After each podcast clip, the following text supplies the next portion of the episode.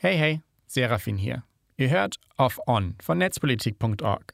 Heute mit einer Folge On the Record. Wenn ich netzpolitik.org in den Browser eingebe, wer sorgt dann eigentlich dafür, dass am Ende auch netzpolitik.org rauskommt? Und was sind eigentlich Domainnamen?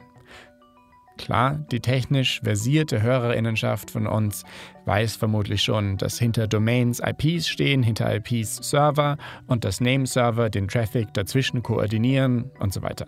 Aber warum ist das eigentlich so? Das hat sich ja irgendwer mal ausgedacht. Und darum geht es heute im Podcast. Netzpolitik.org Gründer Markus Beckedahl spricht mit dem Kommunikationswissenschaftler Wolfgang Kleinwächter, der dabei war bei den Anfängen des Internets. Bei all den Debatten, die wir heute über das Internet führen, über Netzneutralität, Überwachung und so weiter, bei all den Debatten vergessen wir manchmal, dass das alles auf einem riesigen Experiment in Demokratie basiert. Eine quasi neutrale, interoperable Struktur, die es ermöglicht, dass mehrere Milliarden Menschen miteinander kommunizieren. Ich finde, je mehr man darüber nachdenkt, umso absurder wird es, dass so viele Staaten auf der Welt erfolgreich miteinander arbeiten. Und man fragt sich, ob das heute auch noch genauso möglich wäre. Wolfgang Kleinwächter jedenfalls spricht darüber, wie es früher war und warum diese Freiheiten heute nicht unbedingt garantiert sind. Und warum es auch bei den Grundstrukturen des Internets nicht immer so demokratisch zugeht, wie man das vielleicht gerne hätte. Und er spricht auch darüber, warum vorwärts zu stolpern manchmal besser ist, als zu rennen.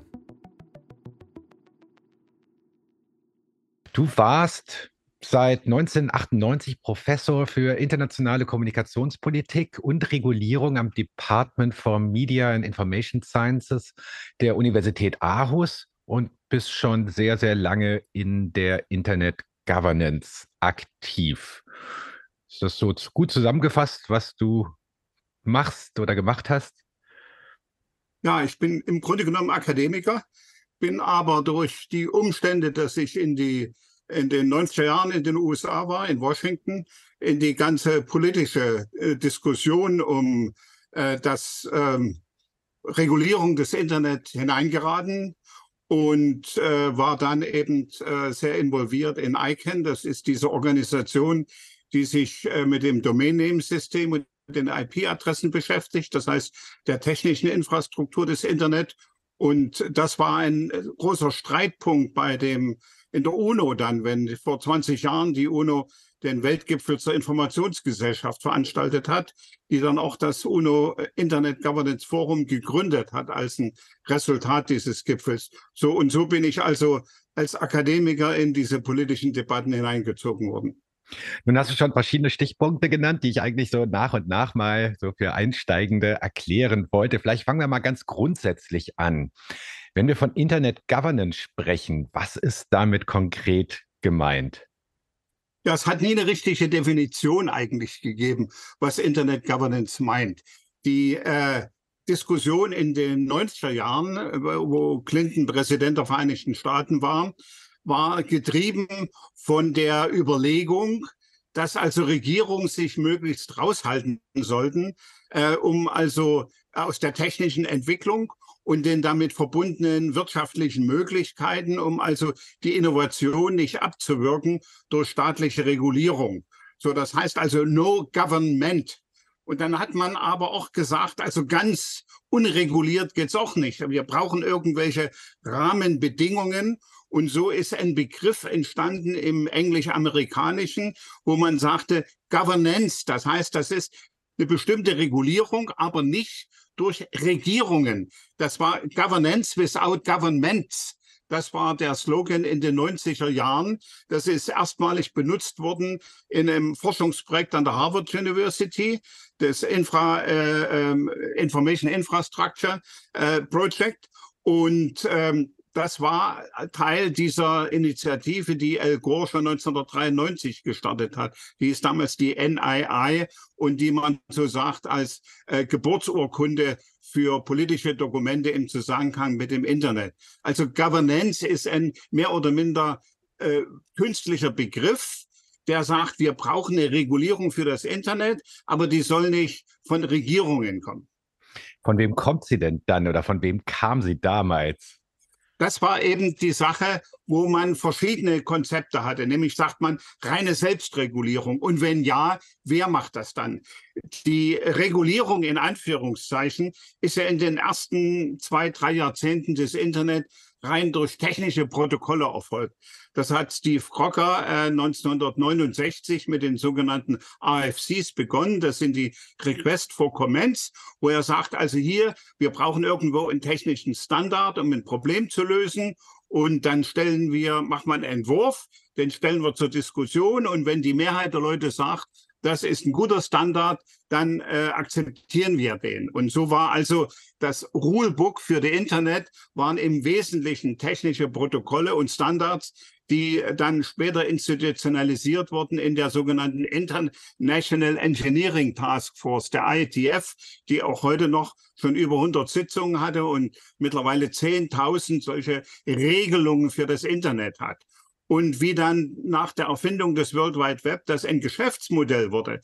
Dann sagte man, das soll die Wirtschaft mal auch selber regulieren. Und da kam natürlich dann, dass die Internetnutzer sagten, also ihr könnt nicht über unsere Köpfe hinweg regulieren, wir sind eigentlich die Nutzer und wollen mitreden. Und da ist entstanden das, was wir heute das Multi-Stakeholder-Modell nennen, dass wir sagen, verschiedene Stakeholder werden und sollen bei dieser Regulierung im Grunde genommen mitmischen und daraus soll also etwas entstehen, was wir eben sagen, so, das sind die regulatorischen Rahmenbedingungen, nicht die spezifischen Einzelregelungen, die sind eben teils technischer, wirtschaftlicher oder eben auch politischer Natur. Das soll dann den einzelnen Stakeholdern überlassen sein. Aber die allgemeinen Rahmenbedingungen, die sollen unter Beteiligung aller äh, äh Betroffenen, äh, das heißt also der Stakeholder, ausgearbeitet werden. Und das hat sich dann eingebürgert äh, das Ganze als Internet Governance zu bezeichnen. Hm.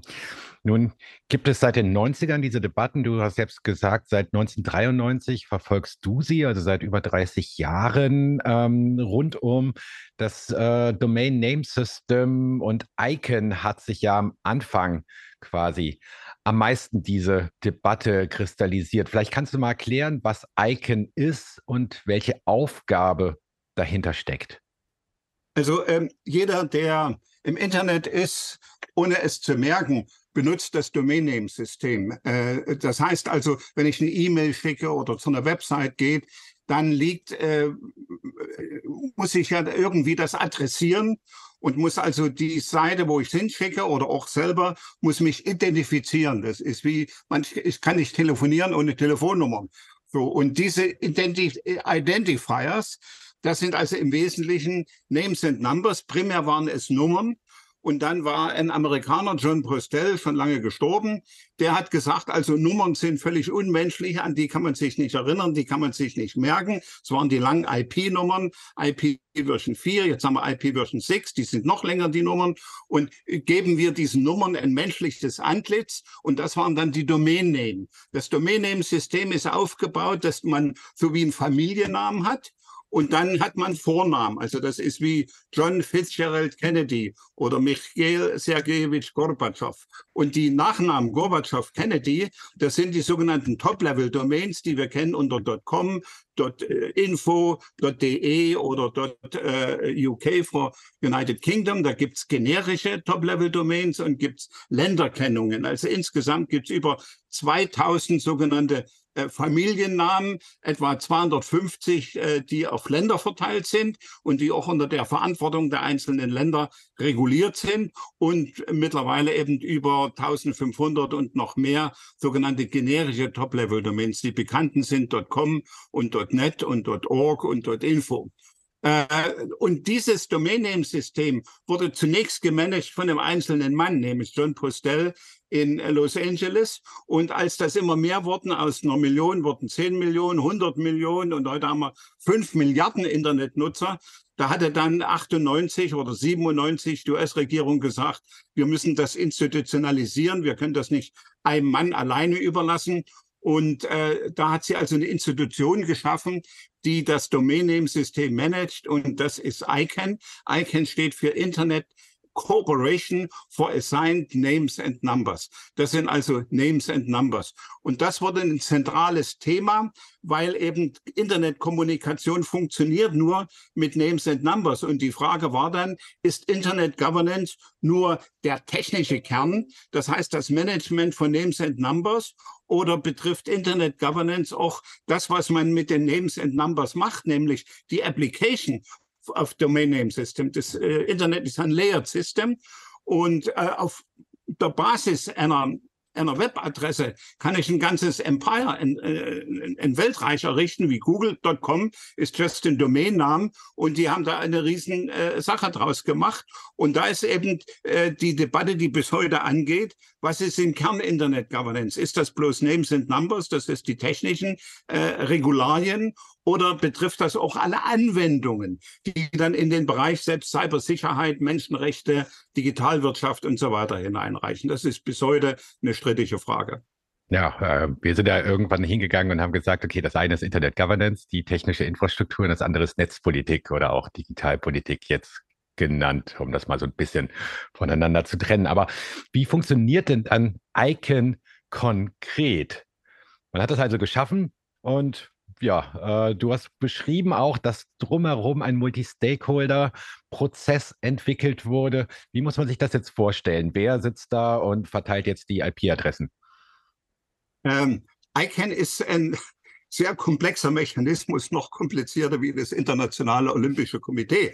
So, äh, die Grundidee war, eben äh, Governance without Government, so dass man sagt, wir wollen also die Aufsicht über das Domain-Name-System nicht in die Hände von Regierungen legen, so dass das also dann am Schluss würde das also zu politischen Streitereien führen und irgendeine Regierung würde sagen, also du kannst deine Domain bekommen oder kannst du nicht bekommen.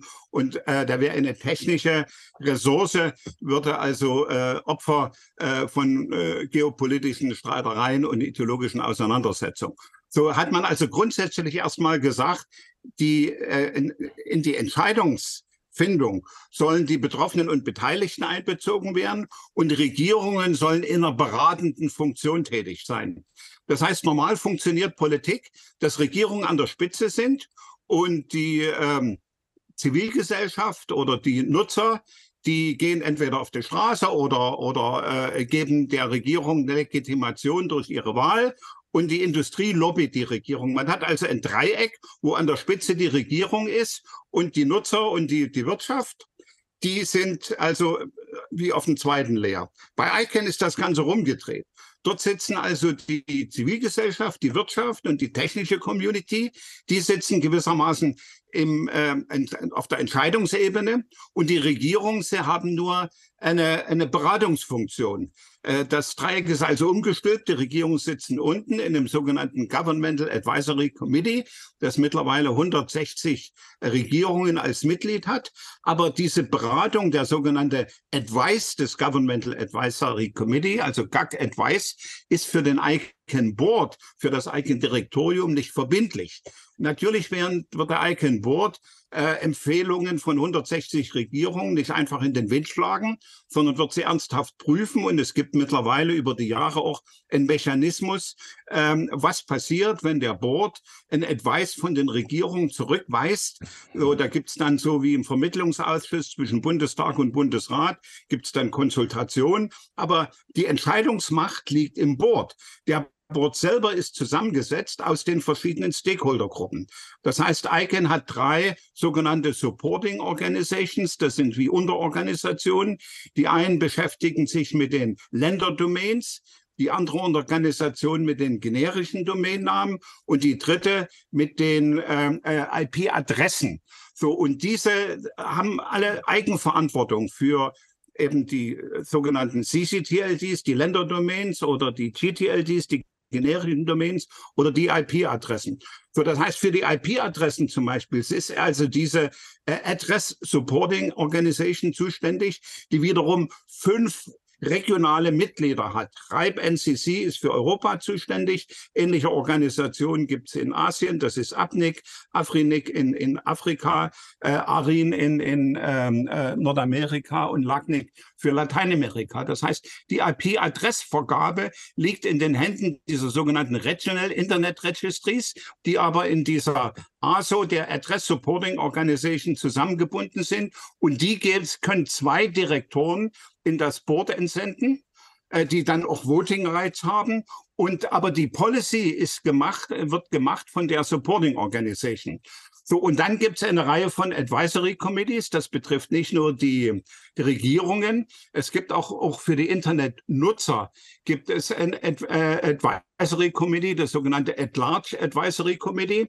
Und dann gibt es für die Techniker eine, eine, eine äh, Gruppe, die sind also die, das ist die, die sogenannte ähm, äh, äh, Technical Liaison Group, äh, wo also auch die IETF äh, ein äh, Non-Voting äh, Director entsenden kann, äh, die ähm, und dann gibt es andere Advisory Committees, welche die sich mit den Root Servers beschäftigen, das Root Server System Advisory Committee und das Security and Stability Advisory Committees. Und diese Advisory Committees, die können jeweils eine Liaison in den Board, Non-Voting Liaison in den Board entsenden.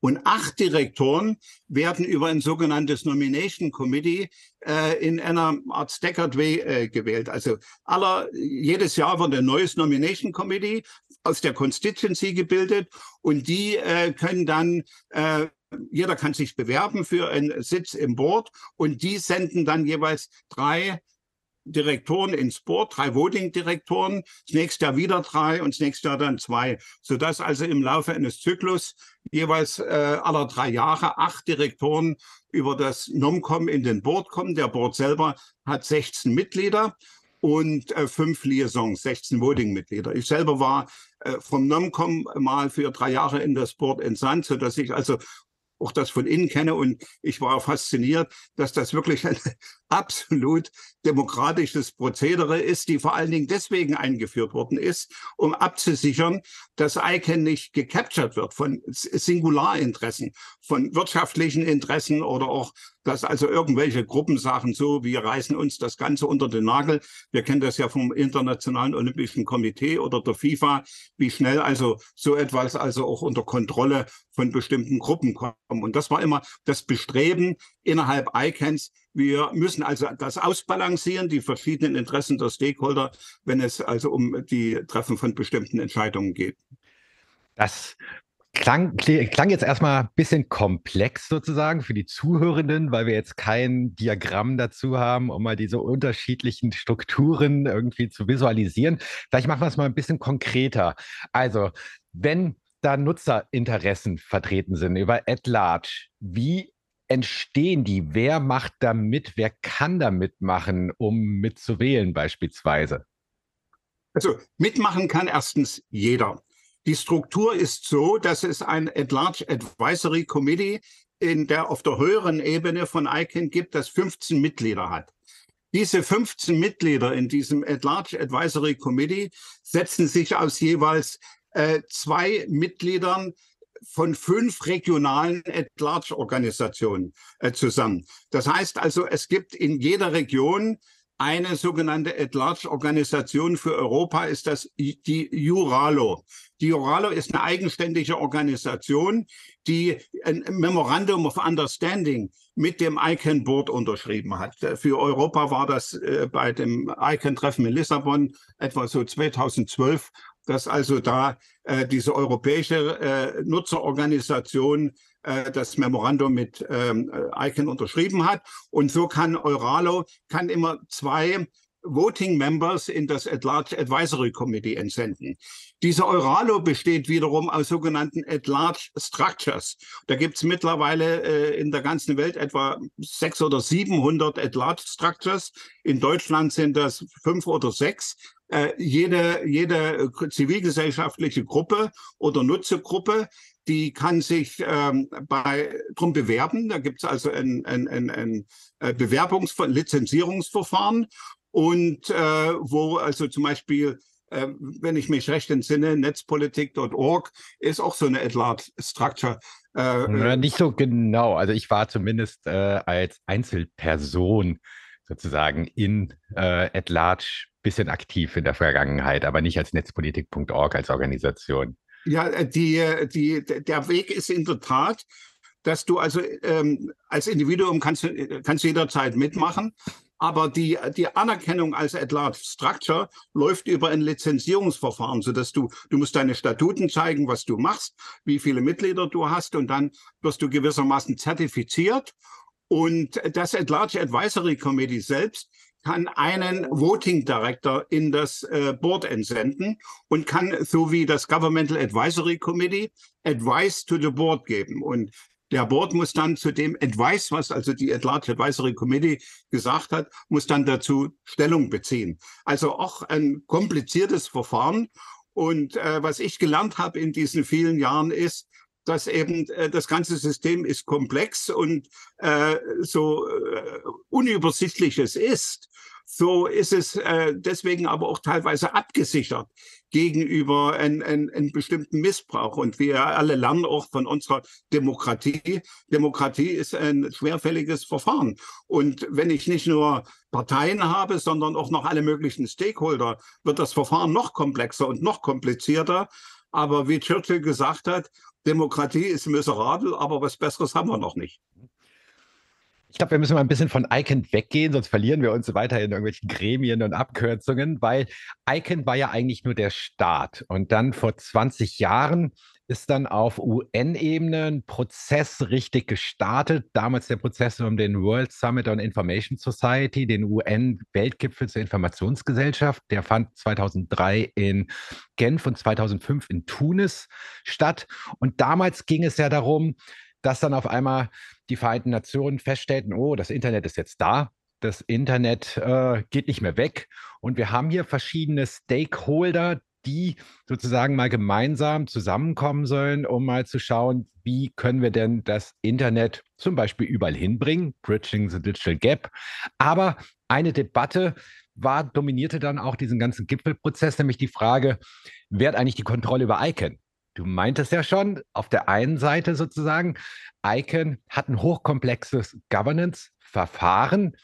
Andererseits, so war die Argumentation zumindest von nicht westlichen Ländern, sitzt ICANN in den USA als Unternehmen und unterliegt damit theoretisch äh, der Hoheit der US-Regierung sozusagen. Und die Debatte war damals schon darum, okay, wie kann man das daraus lösen und wie, welche Rolle spielen eigentlich Staaten bei der Regulierung, die halt in den 90er Jahren sozusagen ein bisschen am, ja, am Internetrand standen und erstmal draufschauten und dann irgendwann anfingen, ja, die Kontrolle darüber haben zu wollen. Ja, es ist klar, vor allen Dingen aus der heutigen Perspektive, dass eine Infrastruktur, die von fünf Milliarden Menschen genutzt hat, wo jeder mit jedem, jederzeit, von jedem Ort, unabhängig von äh, Platz oder Zeit, ähm, äh, Zeit und Raum, die Grenzen von Zeit und Raum sind verschwunden, also kommunizieren kann, äh, dass da Regierungen nicht sagen, also macht mal, sondern sagen, also wir, wir wollen Kontrolle äh, haben, das ist also nachvollziehbar. Das Problem beim Beginn des Weltgipfels war in der Tat, dass also natürlich Anfang der Nullerjahre das Internet für viele ein Phänomen war, war völlig neu. Es war aber schon 20, 30 Jahre da. Man hat sich bloß nicht drum gekümmert. Und ähm, als dann eben die UNO hellhörig wurde ähm, und den Weltgipfel organisierte, da äh, war die Frage, ja, äh, was macht man denn nun? Äh, schafft man eine neue UNO-Behörde? Es gab also Vorschläge, eine UNO-Organisation fürs Internet zu schaffen und so weiter. Und da krachten schon damals die Amerikaner und die Chinesen aufeinander, weil die US-Regierung sagte also, das Internet äh, hat gelebt von äh, bottom-up. Von unten hat sich das entwickelt. Techniker, Nutzer, vor allen Dingen die Wirtschaft hat es getrieben. Und Private Sector Leadership, das ist also der Goldstandard für Governance of the Internet.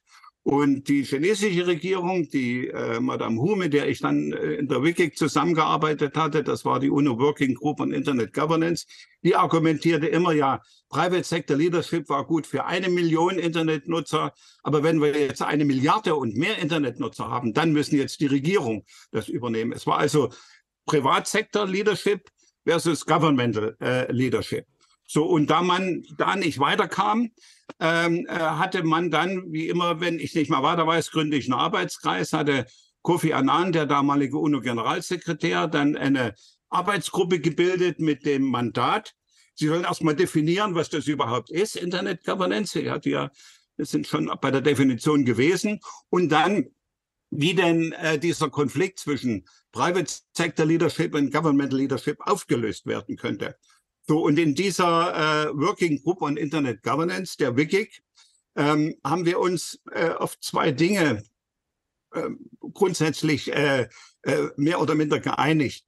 Das erste war, dass wir gesagt haben, also äh, das Internet braucht kein Leader, sondern braucht die Zusammenarbeit aller Betroffenen und Beteiligten.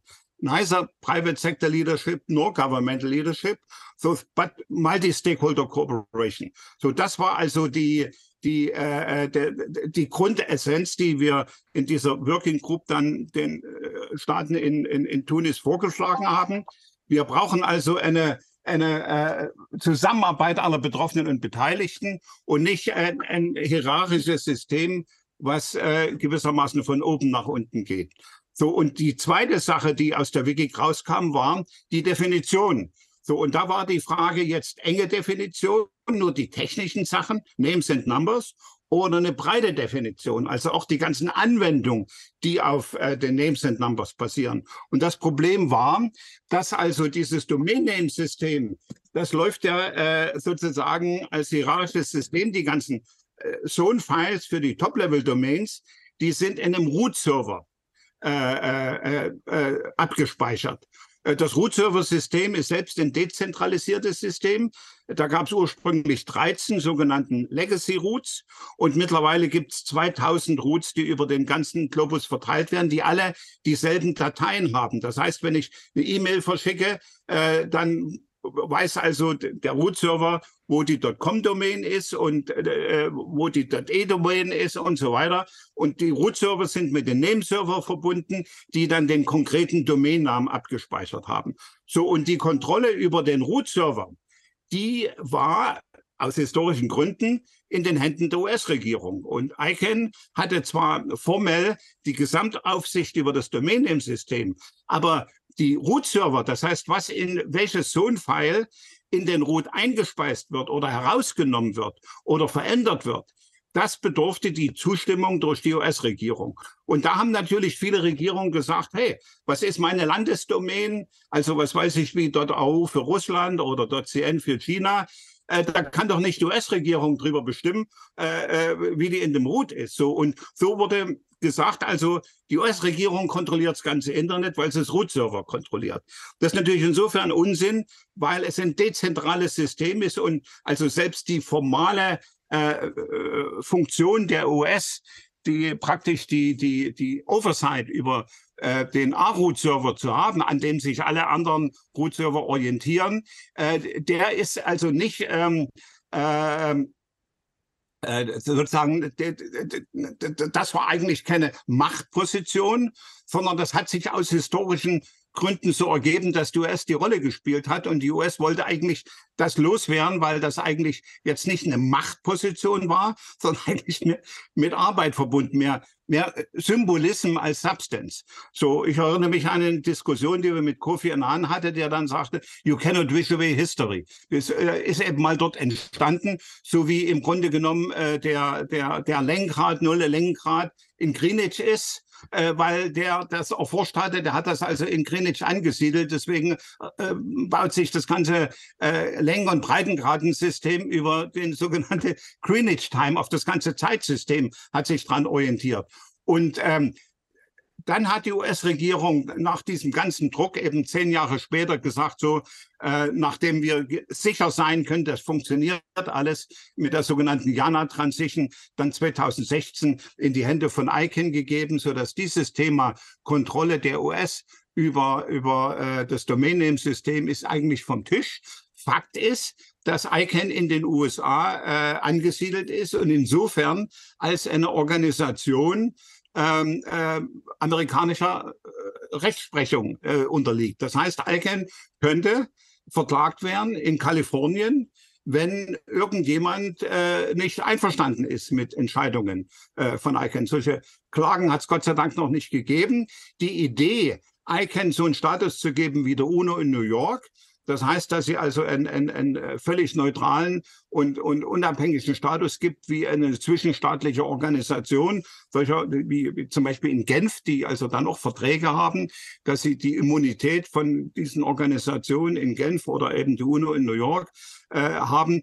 Das ist immer wieder diskutiert worden, so eine Art ICANN International äh, zu machen, aber das ist eine private Corporation ICANN und, und, und jetzt so äh, Privilegien, Sonderrechte nach der Wiener Diplomatenkonvention an ICANN zu geben, ist auch eine heikle Angelegenheit. Deswegen äh, hat man all diese Diskussionen sind dann irgendwie wieder im Sande verlaufen. Hm. Nun hatten wir dann vor 20 Jahren diesen UNO-Weltgipfel und das Besondere daran war ja, dass auch auf internationaler Ebene, auf UN-Ebene zum ersten Mal Multi-Stakeholder ausprobiert wurde, was man halt vorher schon von ICANN kannte. Das heißt, damals kamen nicht nur Regierungen zusammen, sondern es kam auch die Wirtschaft als ein Stakeholder da, dazu.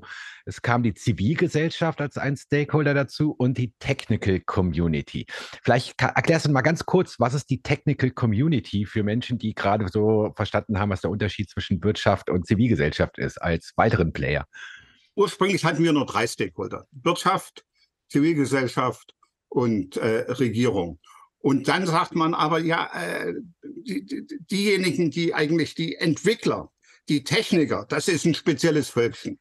So, die äh, arbeiten zum Teil als Berater äh, für Regierung oder als Consultant für die Wirtschaft. So äh, die ganzen Entwickler von Internetprotokollen, die saßen häufig bei Unternehmen wie Ericsson, wie Cisco oder wie Nokia die haben auch in der, in der ITU, die auch eine Standardisierungsorganisation, wo auch viele technische Entwickler sind, die eben zum Teil an Unternehmen gebunden sind. Währenddessen dann so die Akademiker, die waren mehr verwurzelt in der Zivilgesellschaft, äh, Professoren oder, oder andere äh, äh, Experten für Internetwirtschaft, für äh, Internetregulierung, die ganzen äh, äh, Rechtsexperten und so weiter, so dass man also diese Technical Academic Community äh, äh, zunächst als eine Stakeholdergruppe sui generis äh, bezeichnet hat. So aus der Zeit heraus hat sich ergeben, dass also die Techniker, das heißt speziell die Ingenieure, die ihre eigenen Organisationen haben, wie die ISOC, die Internet Society, die Internet Engineering Task Force, die IETF, die IEEE, das ist die der, der Elektroingenieure, dann äh, gibt es also die, die äh, andere die zusammengefasst sind, äh, also die World, äh, World Wide Web Konsortium, was Tim Berners-Lee ins Leben gerufen hat, die also spezielle Standards für äh, das Web machen und so weiter. Da gibt es also eine, eine Riesengruppe von primär Technikern, wo man gesagt hat, ja, die Techniker, die sind eigentlich äh, irgendwie auch eine eigene Stakeholder-Gruppe. So und so, dass sich also die äh, Technical Community heute als eigenständige Stakeholder-Gruppe bezeichnet. So, das Multi-Stakeholder-Modell, ähm, was die Wikig vorgeschlagen hatte und was die 193 Staaten angenommen hatte, äh, wurde immer als eine Art Experiment bezeichnet wo äh, dann geschaffen wurde, ja, wir wissen noch nicht, wir können noch nicht entscheiden, lasst das erstmal uns probieren. Und deswegen wurde das Internet Governance Forum, eine Diskussionsplattform, geschaffen als ein Ergebnis dieses Weltgipfels, wo man gesagt hat, ja, bevor Entscheidungen gefällt werden, müssen wir uns erstmal verständigen, was denn also äh, sozusagen Gegenstand äh, der Diskussion ist und was wir zu entscheiden haben, weil es in unterschiedliche Perspektiven gibt. Regierungen sehen das Internet mit einer, durch eine andere Brille als die Wirtschaft und die technische Community sieht es aus einer anderen Perspektive als die Nutzer. Aber wenn man das Internet als Ganzes nimmt, sind alle diese Perspektiven, die haben eine Berechtigung.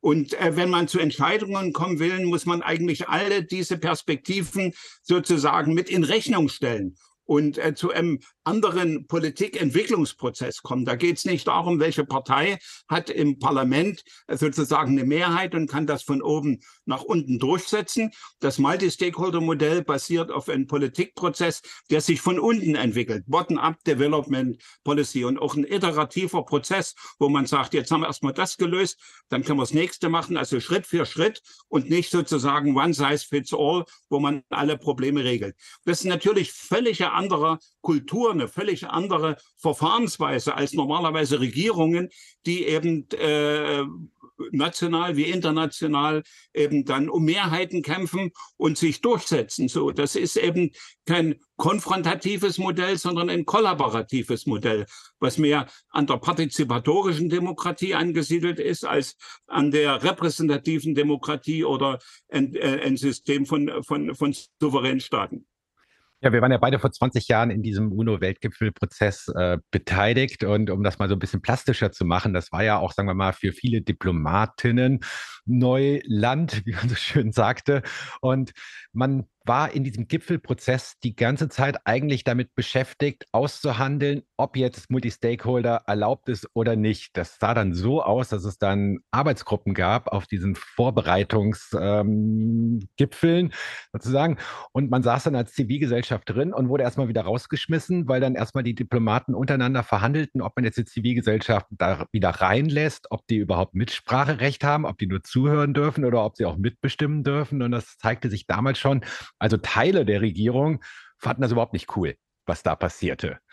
Ist das immer noch so oder hat sich das dann verändert im Laufe der Jahre? Du meintest ja 2005 im Rahmen der Gipfelbeschlüsse wurde dann das Internet Governance Forum als Debattierort auf globaler Ebene eingeführt, was seitdem einmal im Jahr tagt. Ja, ähm, auf der einen Seite ist es so, ähm, niemand hat einen besseren Vorschlag, als zu sagen, wir müssen alle Betroffenen und Beteiligten irgendwie hören.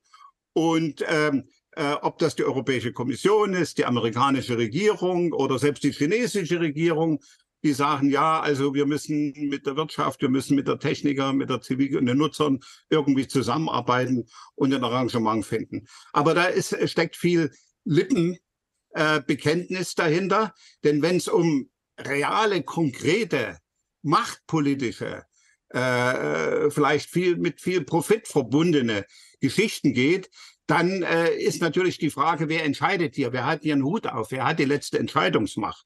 Natürlich eine Frage, die äh, weder 2005 vom Tisch war und heute schon gleich gar nicht vom Tisch ist. Denn äh, was 2005 zwar schon absehbar war, ist heute natürlich Realität, wenn man an Krieg in der Ukraine oder anderswo denkt. Das Internet ist eine zentrale Frage für nationale, internationale Sicherheit. Es ist äh, die Wirtschaft ist eine Digitalwirtschaft, die globale Wirtschaft.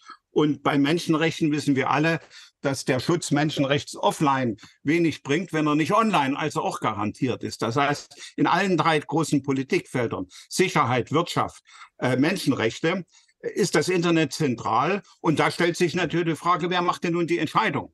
Äh, machen das nun alle Stakeholder oder bleibt die Entscheidung in den Händen von Regierungen, die natürlich sagen, ja, also wenn es um Sicherheit geht, da lassen wir uns natürlich nicht von der Zivilgesellschaft reintreten. Putin hat sich nicht mit der äh, russischen Zivilgesellschaft konsultiert, wo er den Befehl gegeben hat, in die Ukraine einzumarschieren. Also das ist eine, eine, eine, eine reine Regierungsentscheidung. Und bei den Verhandlungen zur Cybersicherheit in der UNO ist derselbe Krieg, in Anführungszeichen, den wir 2005 äh, in Tunis hatten, auf dem Tisch, wo die Frage steht, ja, sollen denn nun Wirtschaftsvertreter, Vertreter der Zivilgesellschaft, Menschenrechtsorganisationen zum Beispiel, sollen die bei den Verhandlungen im ersten Ausschuss der UNO-Vollversammlung, in der sogenannten Open-Ended Working Group, wo es also um Verhalten äh, im Cyberspace geht, die also mit einer Relevanz zur Sicherheit im Cyberspace eine ganz wichtige Frage ist, sollen die daran beteiligt sein? Und da haben wir dieselben Fragen. A, dürfen die überhaupt erstmal mit drinne sitzen als schweigende Zuhörer. Und wenn sie drinne sitzen, können sie dann irgendwo auch was sagen oder Papiere vorlegen. Und was passiert mit dem, was Sie sagen mit den Papieren? Werden sie auch einbezogen in die Entscheidungsfindung? Und da hat sich im Grunde genommen seit äh, 15, 20 Jahren nicht viel geändert. Es gibt Regierungen, die sagen, ja, das bringt zusätzliches Wissen und Weisheit an den Verhandlungstisch und wir sind dankbar dafür und werden das also mit berücksichtigen. Und andere sagen, wir lassen uns hier nicht reinreden, die gehören hier gar nicht rein in den Raum. Und äh, ich war zum Beispiel in New York bei dieser Sitzung der Open-Ended Working Group. Da hatten sie 15 Minuten vor Beginn der Sitzung Redezeit für zivilgesellschaftliche Organisationen. Und ähm, einige Regierungsvertreter, die kam eben erst, als die 15 Minuten äh, Redezeit vorbei waren. Das heißt, die haben sich dafür überhaupt nicht interessiert. So, das heißt, das ist Teil einer politischen Auseinandersetzung. Da sollte man nicht überrascht sein, aber das wusste man schon 2005 in Tunis. Das ist ein dickes Brett zu bohren, weil das sozusagen in den Kernbereich von Machtausübung geht. Und Macht ist eben wie Geld sozusagen ein jahrtausendaltes Kampffeld. Ja, da gibt's, kann, kann ich auch ein nettes Beispiel bringen. Auch damals hat die Bundesregierung beispielsweise sich sehr schwer getan mit diesem Multi-Stakeholder-Prozess im Rahmen des ähm, World Summits on Information Society. Das lief dann so ab, dass es natürlich Konsultationen dann im Wirtschaftsministerium gab. Das Wirtschaftsministerium war für Internet Governance zuständig. Und die Zivilgesellschaft dürfte dann reinkommen in den Raum. Da saßen aber schon die Wirtschaftsvertreter von Siemens und Deutsche Telekom. Dann dürften wir als Zivilgesellschaft mal eine Stunde was sagen. Und dann wurden wir sozusagen wieder rausgetragen und Telekom und äh, Siemens blieben sitzen. Das war dann sozusagen für die Bundesregierung so, ja, wir haben ja Multi-Stakeholder gemacht und alle beteiligt, aber eigentlich ging es dann weiter mit der klassischen irgendwie ja, wirtschaftsnahen ähm, ja, äh, Internetpolitik, die damals betrieben wurde. Ja, ich glaube, äh, man wird niemanden in der Bundesregierung finden, der sich negativ über das Multi-Stakeholder-Modell äußert. Ähm, alle sagen schon, alleine nicht nur, weil es sofort Proteststürme auslösen würde, sagen, ja, ist ganz toll, wir müssen auf alle zuhören. Aber die Realität ist natürlich tatsächlich die, dass also äh, viele Fragen, vor allen Dingen, wenn sie ähm, parteipolitisch, ideologisch oder äh, machtpolitisch irgendwie eine Rolle spielen, dass dann diejenigen, die Entscheidungsbefugnis haben, sagen, ja, die können uns viel erzählen, wir, wir machen das. Und was du sagst, da gibt es natürlich auch noch einen großen Unterschied zwischen der Zivilgesellschaft, der Wirtschaft. In Deutschland ist die technische Community nicht so politisch aktiv. Es gibt zwar auch ISOC Germany und wir haben sehr gute Ingenieure, die, die bei der IETF aktiv sind, aber äh, jetzt mal für sich genommen ist die technische Community in Deutschland jetzt nicht orga äh, stark organisiert. Die Zivilgesellschaft war schon mal viel besser organisiert. Sie ist irgendwo auch zersplittert, wie das ja häufig gerade bei zivilgesellschaftlichen Organisationen sind. Viele Gruppen, Human Rights Watch, gibt es eine German Section, Reporter ohne Grenzen, äh, äh, Wikimedia spielt jetzt äh, seit geraumer Zeit wieder eine größere Rolle äh, Netzpolitik natürlich auch und so weiter. Aber es gibt eigentlich jetzt nicht so eine zivilgesellschaftliche Plattform, die das alles zusammenbringt.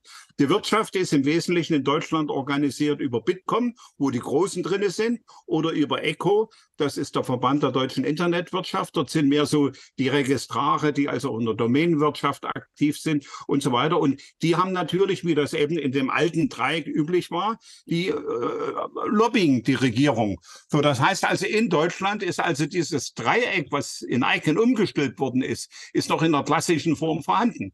So, das heißt, die Zivilgesellschaft protestiert ab und zu mal. So, äh, die Industrie die, die äh, äh, macht Lobby und die Entscheidungsmacht ist in den Händen von Regierung. So, das ist die Realität. Wir haben ein, äh, eine Plattform, das Internet Governance Forum Deutschland, was sich also 2008 äh, formiert hat. So, aber das ist natürlich eine kleine und relativ ähm, ähm, sozusagen nicht so wirklich politisch relevante äh, Plattform. Äh, die, die größte Einfluss in der Zivilgesellschaft hatte immer äh, die Republika. Sicher, das war eine, eine starke Stimme. Und da haben sich ja dann auch Kanzler und Kanzlerin und Präsident dahin bewegt und gesagt, wir müssen zuhören. Inwiefern das freundliche Gesten waren, um also zu sagen, ja, hier, wir nehmen euch ernst oder ob das äh, äh, tatsächlich aus dem Herzen kam und sagen, ja, wir wissen nicht mehr weiter, wir brauchen also die Weisheit, äh, das Wissen, das Engagement eben aller Stakeholder. Äh, da muss man also Herrn Steinmeier, Frau Merkel oder Herrn Scholz äh, direkt fragen, äh, wie er denn das verarbeitet, was er mitnimmt von solchen Konferenzen. Hm. Naja, also die aktuelle Bundesregierung, die Ampelkoalition, hat ja in ihrem Koalitionsvertrag versprochen, die ja, digitalpolitische Zivilgesellschaft mehr einzubinden finden. In der Praxis hat man davon noch relativ wenig gesehen. Äh, einzelne Ministerien sind da sicherlich die Ausnahme. Aber es beschreibt halt oder es zeigt halt ganz gut und wie du es auch schon gesagt hast, naja, irgendwie Beteiligung, da sind, stehen alle dahinter, aber auch nur als Schaufensterbeteiligung, damit man sich nicht sagen lässt, sozusagen, man beteiligt ja nicht, aber richtig zuhören tut man eigentlich noch nicht. Oder siehst du das anders? Ja, es gab ja unmittelbar nach dem Weltgipfel, hatte die Bundesregierung natürlich erkannt, dass das ein großes Thema ist und hat deswegen den nationalen Digitalgipfel ins Leben gerufen. So und äh, als dann die Einladung verschickt wurde, das war bei Invitation Only, also zum IGF kann jeder gehen, aber dort beim nationalen Digitalgipfel ging es nur über Einladung. Da gab es überhaupt keine äh, Zivilgesell Einladung an die Zivilgesellschaft. Das hat dazu geführt damals, ich glaube es war 2007, zu einem Protestbrief, der äh, dann selbst im Spiegel nochmal abgedruckt worden war und äh, wo eine Reihe von Organisationen äh, eben unterschrieben haben, gesagt, so kann es ja nicht gehen. Die Bundesregierung tut in, in, in Tunis das Multi-Stakeholder-Prinzip unterschreiben und dann veranstalten Digitalgipfel äh, äh, ohne die Zivilgesellschaft. So, und ähm, viel bewirkt hat dieser Brief nicht. Ähm, äh, der Digitalgipfel war dann über Jahre lang hinweg ich würde sagen, darauf reduziert, dass also die CEOs der großen deutschen äh, äh IT-Unternehmen einen Fototermin mit der Kanzlerin haben wollten. Aber substanziell ist nicht viel rausgekommen. Deswegen war es auch höchste Eisenbahn, diesen Digitalgipfel zu reformieren. Denn man hat sich die neue Ampelkoalition will den Digitalgipfel reformieren. Da kam nun die Pandemie dazwischen und einiges mehr. Und nun werden wir mal sehen, was in Jena ist der nächste Digitalgipfel, der ist im November, äh, ob das da äh, Anzeichen erkennbar sind, dass man also diese Lippenbekenntnisse zum Multi-Stakeholder-Modell also auch, äh, auch umsetzt. Und äh, das ist also äh, im Grunde genommen eine, eine, eine, äh, äh eine Frage, was ist Anspruch, was ist Wirklichkeit, was kann man von den Ankündigungen und Versprechungen äh, und Statements halten. Also eine, eine sehr äh, negative Erfahrung war ja zum Beispiel, als Deutschland die G7-Präsidentschaft hatte. Das war vor zwei Jahren. Äh, da gibt es auch ein äh, regelmäßiges äh, Treffen der Digitalminister der G7-Staaten. Es hat auch stattgefunden, aber äh, andere Länder hatten extra vor diesem Digi äh, G7 äh, eine Multi-Stakeholder-Konferenz vorgeschaltet oder hatten Stakeholder mit dran beteiligt. In Deutschland ist das so, so versteckt, dass es niemand überhaupt mitbekommen hat, dass es so eine Konferenz gab und von einer Mobilisierung äh, um äh, dieses ja hochrangige Event zu nutzen, um Stakeholder zu mobilisieren. Einbeziehung in Politikentwicklung war auch nicht viel äh, zu spüren. Was hängen geblieben ist, dass der Minister Wissing eben dann auf der abschließenden Pressekonferenz gesagt hat, ja, äh, man sollte auch mit den Ressourcen ähm, äh, sparsam umgehen, was Internet betrifft und deswegen nicht so viele äh, Bilder posten äh, über das, was man gerade gegessen hat, weil das eben auch äh, ähm, Kapazität frisst und äh, äh, negativ sei fürs Klima. So, äh, das kann es ja wohl nicht sein, oder? Nee, auf keinen Fall. Also wir zeichnen jetzt auf Ende September.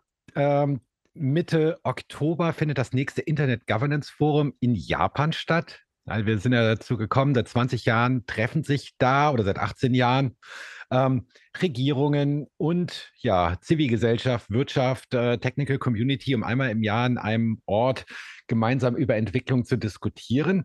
Aber auch hier hat man immer die Situation, eigentlich sind diese Foren offen, aber andererseits auch nur für Privilegierte.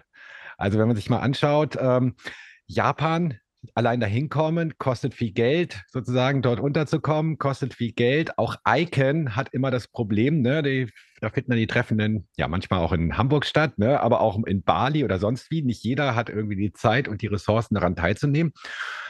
Wie siehst du das? Die Bundesregierung hat beispielsweise oder die Ampelkoalition hat beispielsweise versprochen, ähm, hier Gelder für zivilgesellschaftliche Organisationen ähm, zu organisieren, damit man Unterstützung bekommt. In der Vergangenheit war eigentlich, also ich musste mich irgendwann aus diesem Prozess zurückziehen, weil eigentlich nur Geld von Google da war, was mich als Zivilgesellschaft dahin gebracht hätte. Und wie gehen wir damit um? Also wie offen ist das denn, wenn man halt diese Privilegien eigentlich braucht? Also formell ist es offen. Formell kann jeder daran teilnehmen und ich habe selten eine Plattform gesehen, die offener ist als äh, dieses IGF. Noch zumal äh, sie an die UNO angekettet ist und äh, an UNO-Konferenzen teilzunehmen, ist ein kompliziertes Prozedere. Also das ist ein, äh, ein, ein sehr leuchtendes Beispiel für Offenheit. Aber richtig ist, äh, mir nützt die Offenheit nichts, äh, wenn ich die Ressourcen nicht habe. Das ist so wie äh, die, die Pressefreiheit im Analphabeten nicht nutzt, wenn er nicht lesen kann. So, also äh, diese Ressourcen, die Wirtschaft kann, auch die sind sparsam geworden, weil sie sagen, wir können nicht also zehn Leute für eine ganze Woche irgendwo hinschicken, wo nur geredet wird. Also das Ressourcenproblem ist für so eine einwöchige Diskussionsveranstaltung ein großes Problem. Und schon beim Weltgipfel war die Frage, also äh, was geht da eigentlich ab? Die Regierungsvertreter, die teilnehmen, die zahlen ihre Reisekosten äh, mit Steuergeldern. So die Wirtschaftsvertreter, die Leute hinschicken, äh, die zahlen ihre äh, Reisekosten aus den Profiten, die sie machen.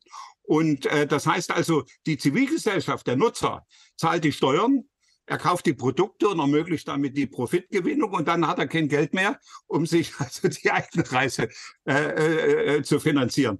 Das ist also ein Problem und es wäre absolut sinnvoll und das wäre also ein signifikantes Signal, wenn die Bundesregierung sagen würde, wir unterstützen das Multi-Stakeholder-Modell und wir befähigen die Zivilgesellschaft gewissermaßen daran teilzunehmen, indem wir hier einen Fonds auflegen, aus dem sich mit einem bestimmten Verfahren, da muss es natürlich also auch äh, sozusagen eine Sinnhaftigkeit drin stehen, dass man das nicht als äh, Tourismusmissbrauch so äh, Konferenztourismus ist ja eine äh, sozusagen nicht äh, sozusagen auch ähm, ein, ein, ein durchaus Problem, wo man dann also gucken muss, dass das also alles äh, mit rechten Dingen zugeht. So, aber das wäre ein klares Signal.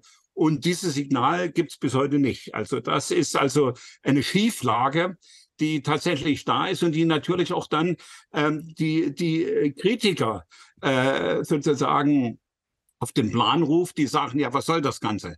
So wird nur diskutiert und dann diskutieren nur diejenigen, die sich das leisten können. Und was dann rauskommt, also diese Wissen und Weisheit, die ist dann eben auch äh, gewissermaßen eine gewisse Richtung manipuliert. Das ist so wie bei den Algorithmen, wenn die eben sozusagen mit bestimmten Daten gespeist werden, dann produzieren sie das. Und wenn eben für die Mehrheit der Daten oder Diskutanten bei so einem Forum eben aus einer bestimmten Ecke kommt, dann bildet sich als Mainstream eben etwas heraus, was dann möglicherweise nicht den Interessen der Allgemeinheit äh, entspricht, äh, wenn eben auch andere Leute daran teilnehmen würden, aus dem globalen Süden von der Zivilgesellschaft. Das betrifft eigentlich noch mehr den globalen Süden als vielleicht die Zivilgesellschaft in den reichen Ländern. Die finden schon häufig irgendwelche Wege, um also ähm, sich ins Flugzeug äh, zu setzen und irgendwo rund um den Globus zu fahren.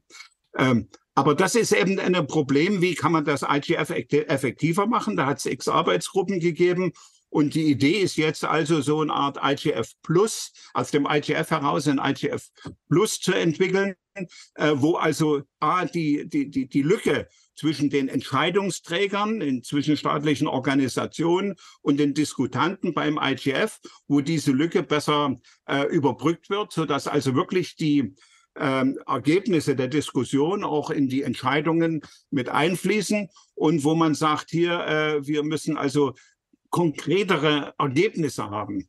Und eines dieser, dieser Errungenschaften, die kam auch aus dem Berliner IGF, wir hatten ja in Berlin 2019 das IGF, ist, dass die Parlamentarier anfangen, eine größere Rolle zu spielen. Denn am Schluss sind es ja Parlamentarier, die Gesetze äh, verabschieden in ihren Ländern und wenn die stärker gebrieft werden durch solche Diskussionen, dann äh, führt das natürlich dazu, dass sie sensibler werden, dass sie mehr Aspekte mit in Augenschein nehmen. Also umso trauriger ist es, dass eben äh, auch äh, in diesem Jahr in Kyoto die, äh, das, äh, der Bundestag äh, nur sehr spärlich in Kyoto vertreten sein wird. Das fällt gerade in eine Sitzungwoche. Es ist nachvollziehbar, dass die Abgeordneten dann im Bundestag sitzen und nicht nach Tokio oder nach Kyoto fahren können. Aber insgesamt ist äh, also so eine, eine Verbesserung des IGFs, die mehr zu balancierten und konkreten Ergebnissen führt, ist höchste Eisenbahn, das zu machen. So, äh, es gibt Vorschläge zu sagen, dann schaffen wir das Ganze ab.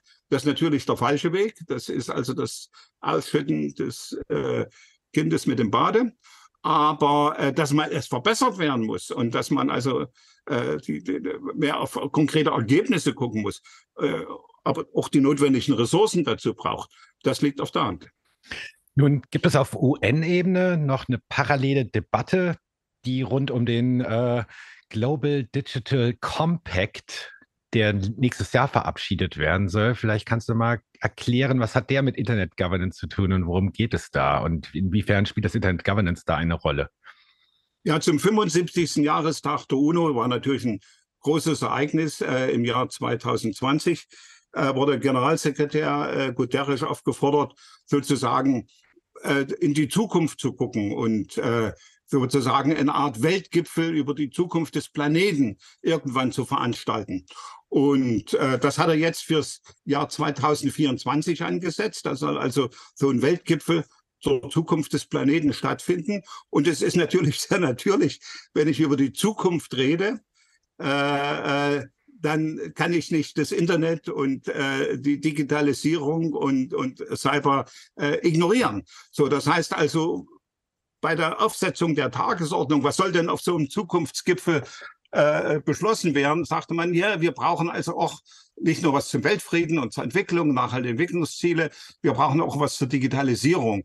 Und da ist die Idee entstanden zu sagen, ja, wir haben die Tunis-Agenda, aber sollten wir nicht im Lichte jetzt der Entwicklung der letzten 20 Jahre, hat sich ja dramatisch viel verändert, sollten wir nicht da also das auf einer höheren Ebene heben und also diese Tunis-Agenda weiterentwickeln zu einem globalen Digital Compact.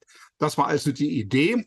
Und ähm, daran wird jetzt gearbeitet. Die, die, die äh, Idee war beim IGF in Äthiopien im letzten Dezember, ist also so die, das Skeleton, wie man so ein Global Digital Compact äh, denn gestalten könnte, ist dort diskutiert worden. Dann hat im Januar äh, der UNO-Generalsekretär Ruanda und Schweden zwei Regierungen benannt, die sollen also ein multilateralen und multi-stakeholder Deep Dive Dialog organisieren, wo man die einzelnen Themen in öffentlichen Veranstaltungen, die auch online alle stattgefunden hatte, konnte sich auch jeder dran beteiligen, sollten das entwickeln und das Ganze soll zu einem Issue Paper führen, also so eine Art Grundlage, die dann äh, in die Verhandlungen einfließen sollen, die möglicherweise jetzt im Januar 24 beginnen. Und also man hat momentan so eine Art Skeleton, das heißt die beiden äh, Co-Facilitator, Schweden und Ruanda, die haben am 1. September äh, nicht, äh, also so eine Art Issue Paper, äh, was aber nur aus zwei Seiten besteht, in Form eines Briefes, ähm, äh, an, die, an die UNO geschickt, an Guterres und sagt so hier, das sind so etwa die Schwerpunktthemen und das und das sollte da besprochen werden. Wie das jetzt weitergeht, welche Rolle dann bei der Aushandlung dieses Global Digital Compact die nicht gouvernementalen Stakeholder spielen, das steht alles äh, mehr oder minder in den Sternen. Da gibt es also welche, die sagen, also jetzt nun mal Schluss mit Multi-Stakeholder.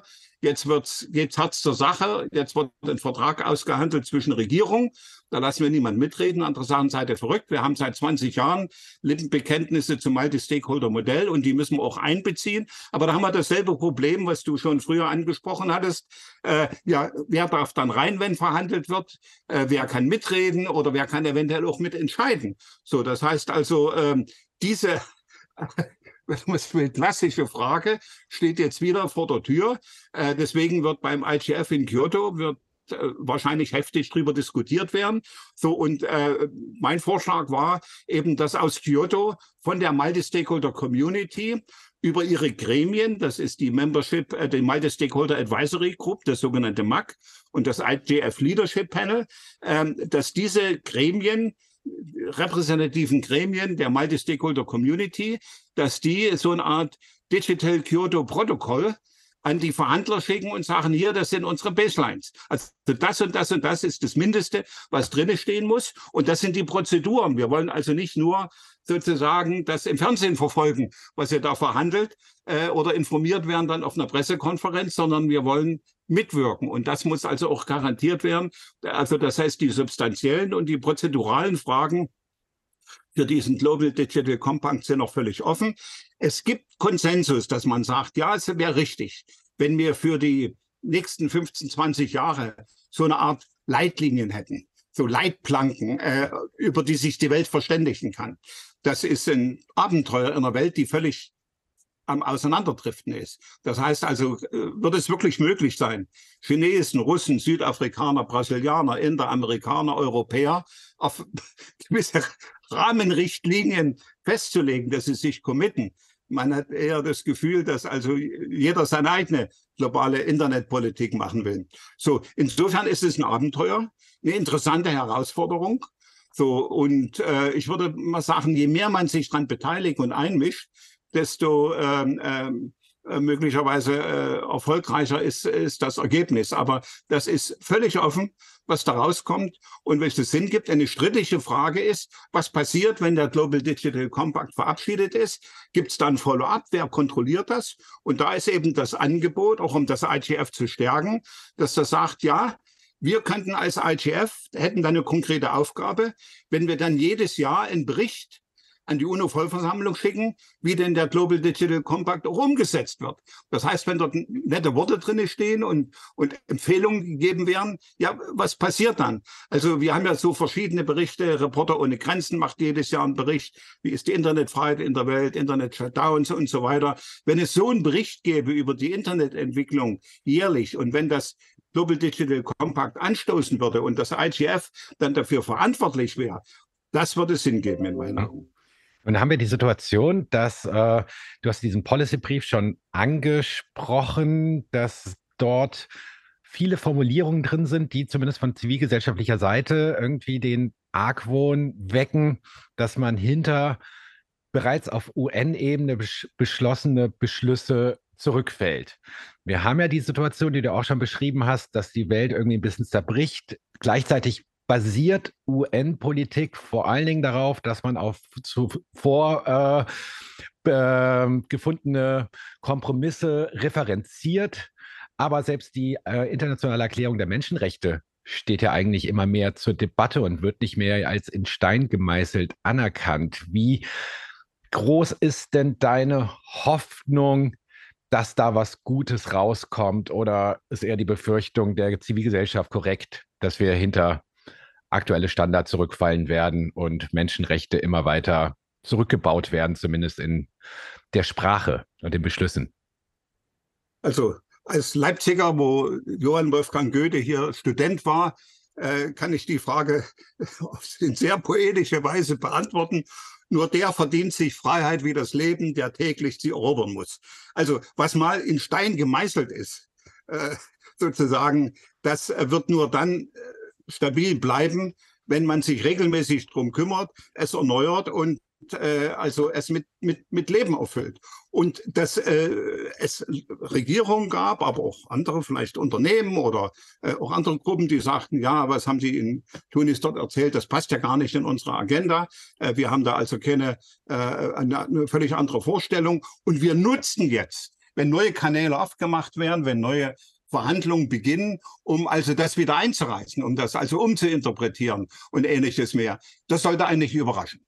Äh, äh so Profitinteressen, Sicherheitsinteressen, so ist das Leben, könnte man sagen. So insofern gesehen, sagte ich eben, der Global Digital Compact ist auch ein inter interessanter Lackmustest wo man sagen kann, ja, wie kann die internationale Gemeinschaft vielleicht äh, doch auf dem, was wir erreicht haben mit der Tunis-Agenda und den Jahren seither, das gewissermaßen in die 2030er Jahre hinein äh, transferieren. Das wird also ein, ein entspannter Prozess, dessen Erfolg überhaupt nicht äh, überhaupt nicht feststeht. Also meine Erwartungshaltung ist gemixt. Natürlich wünscht man sich immer, dass es ein positives Aus Outcome kommt. Was man realistischerweise erwartet, wird wahrscheinlich so äh, äh, generelle, äh, generelle Feststellungen sein, wo niemand widersprechen kann, also der kleinste gemeinsame Nenner. Aber wenn sich alle zu dem kleinsten gemeinsamen Nenner committen, dann ist das zumindest eine Basis, um dann also die, äh, dort weiterzumachen. Der, der amerikanische Präsident Clinton hat mal in einer in einer Rede vor ICANN-Treffen in San Francisco vor ein paar Jahren äh, gesagt, da war er schon lange nicht mehr Präsident. Äh, also ihm kommt die ganze Debatte Internet Governance vor wie stumbling forward. Also im, im Deutschen würde man sagen, sich durchwursteln. Und äh, das ist meine Erfahrung auch von 25, 30 Jahren äh, Bekleidung hier von Internetpolitik und Regulierung im globalen Maßstab.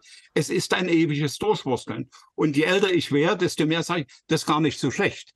Sozusagen, wer erwartet, dass einer mit dem äh, Alexander der Große kommt und mit seinem Schwert den gordischen äh, Knoten durchschlägt und damit alle Probleme gelöst hat, das ist einfach unrealistisch. Der provoziert nur die nächste Katastrophe. Also ist Durchwursteln allemal besser als äh, warten auf Alexander den Großen.